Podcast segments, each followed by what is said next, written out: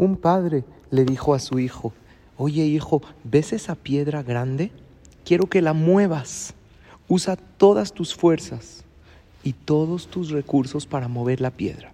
El niño era pequeño, intenta una vez, otra vez, y no puede mover la piedra. Le dice, papá, no puedo.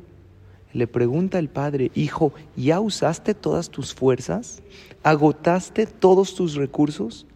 Sí, papá. Le dice el padre, no es cierto, hijo, te faltó pedirme que te ayude. Parte de tus fuerzas es pedirme mi intervención. Queridos hermanos, la próxima vez que veamos una piedra en el camino, un obstáculo que no nos deja avanzar y que sintamos que es demasiado grande para nosotros, no lo hagamos solos. Pidámosle ayuda a papá. Él todo lo puede. Normalicemos el comportamiento de alzar los ojos a Hashem y con nuestras palabras decirle, Hashem, ayúdame.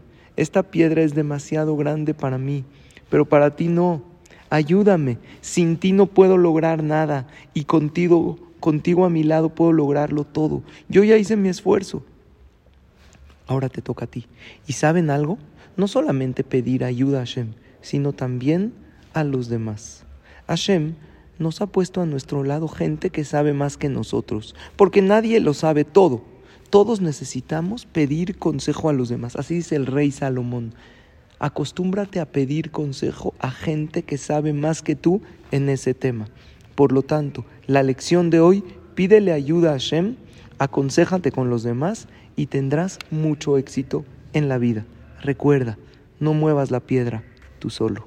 Buen día.